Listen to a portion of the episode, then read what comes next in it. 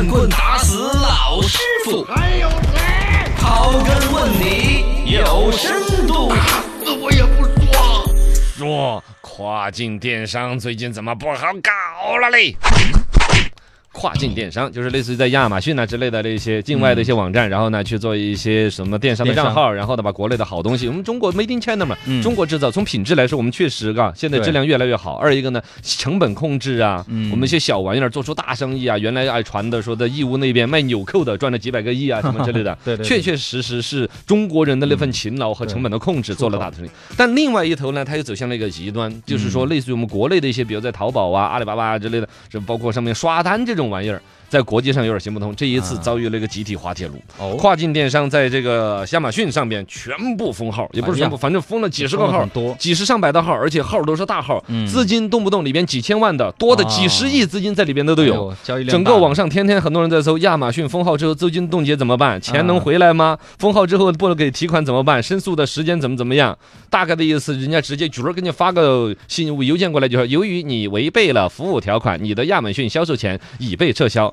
说的是暂时暂停销售，其实。基本上你就翻不了身了，对而且亚马逊直接给的消息就是说，我们不接受投诉，嗯，啊呀，因为这边很多中国的一些企业就在这说，因为牵扯太多了，大大小小的卖家动不动就几亿、几几十亿、上百亿体量的一些生意。然后呢，涉及的行业也是不是针对哪个行业，所有的家居、电子、服装、户外保健品，嗯所有的都弄进去了。然后大家肯定说得抱个团了，这个东西我们生意做得好好的，怎么突然没了呢？然后说要集体去维权，亚马逊那边直接的回复，我们不接受投诉。哎呀，哦，这事儿就板上钉钉那样子弄，你牵扯到多少人的生意嘛？当时是有朋友劝我做，我们就是身边嘛就。啊做这个事儿了跨境去卖，他们在深圳那边卖耳机，卖什么嗯电动牙刷，卖就是中国产的那种小电子玩意儿嘛。嗯是类似于义乌小商品那边所有的玩意儿哦，对对，然后弄到国际上去卖，都是销路贼好，嗯然后呢，那个流水相当的吓人的，但是最终出于一个问题，就是所谓的账号里边有宣传方面的弄虚作假，也被封号，封的相当惨。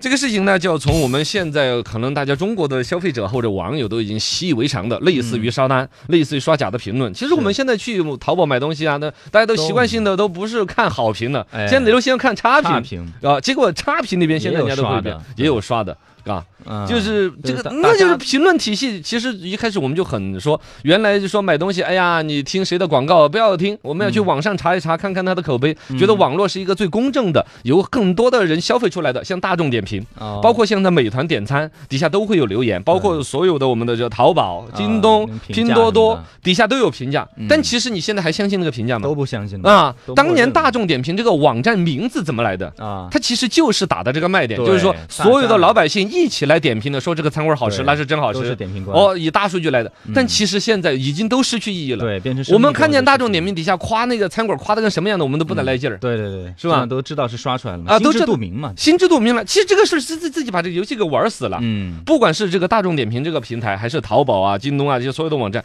把一个很好的网络上面一个公正属性给灭掉了，对自己把自己的核心科技给弄掉了，我觉得真是很可惜的一个事情。就是国内国内的现象嘛，国内之前，然后到亚马逊这儿，他就不认这个事儿。亚马嗯逊就很坚持保这个东西。为什么把这个有这几十上百家的这种做大生意的电商都给灭掉了呢？而且完全没有个任何的余地。其中就提到了几点，一个就是说，比如说类似于刷单这种东西嘛，有人为的操作让人去刷好评。嗯，然后第二个就是我们现在都习以为常的了，你买一个东西的时候，是不是底下要给一个名片儿，啊上面写一个说，比如五块钱、三块钱，嘛哦，返现的红包。嗯，然后怎么领呢？就请你好评之后，然后就截图给我，我就给你对三块钱、五块钱。对啊。有这种返现的，他们亚马逊也在做这个，啊，他们在亚马逊做这个事儿，然后哦亚马逊是明确不允许的，然后一直管，一直通知再通知，现在就直接把这个账号给封了。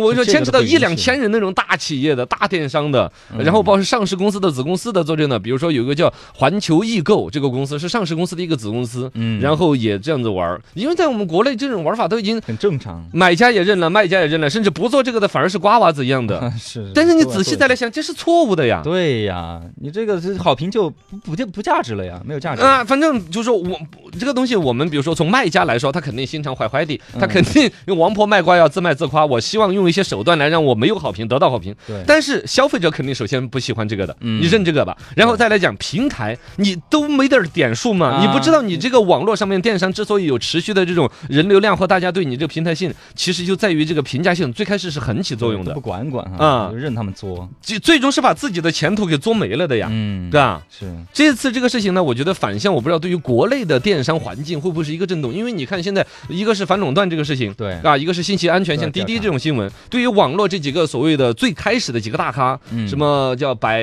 什么呃 BAT。嘛，啊，这这这些大的一些网络企业，他们在嗯经历了原始的，不说是野蛮生长嘛，确实是管理的，给他有活泛的空间去成长，成长到现在是第一个，我觉得是一个整顿期那种感觉。嗯，所有呢规则的细节都刚刚完善好，对比如说类似于排他性的那种垄断，类似于信息安全像滴滴这种事情，嗯我觉得不知道会不会有这种可能，或者我们能够期待哈，能不能有更重拳出手的，直接把中国网络的诚信这一面给打回来的话应，该会，对于消费者是真正很期待的。应该会。呃，现在你说的是在那个嘛，现在就是管广告什么的也是管的挺严的。哦，也算是一个事情的啊里面。那开屏广告跟那个弹窗广告，现在都是管得短期之内我也不是很看好，就包括像这种在亚马逊这些生意做垮了的这些人，肯定要转到国内来。嗯呃，然后呢，类似的，我说一个是是一个，哎呀，不是，就是原来中国其实有很多的人，就比如说福建人来那些到国外去做企业的，原来不是流行电商的时候，就是开超市。嗯中国的超市在全世界各个地方，像塞尔维亚那些跟我们很友好的国家，来了福建老板两口子两口子的开开一片片的店。然后也是这样子，从开始赚赚的盆满钵满，对到后来口碑极差。对，嗯、我们在实体店走过这条路，现在在电商又走这条路，嗯，我觉得我们不好这样子，这会对我们自己长长久久的前途或者生意，我们现在提国际的贸易啊、嗯出口啊，我们的中国商品怎么立出立住身份呢？是吧？嗯嗯，这些都是不好的。嗯，然后呢，可能这个东西就看吧，有没有刚才我说那种可能性，国内的这种诚信呐、比如刷单这种行为，在国内如果也上纲上线到类似于亚马逊这种地步的话，嗯是蛮值得期待的。嗯，对，就是管严一点嘛，啊让我们用户用的好一点。啊。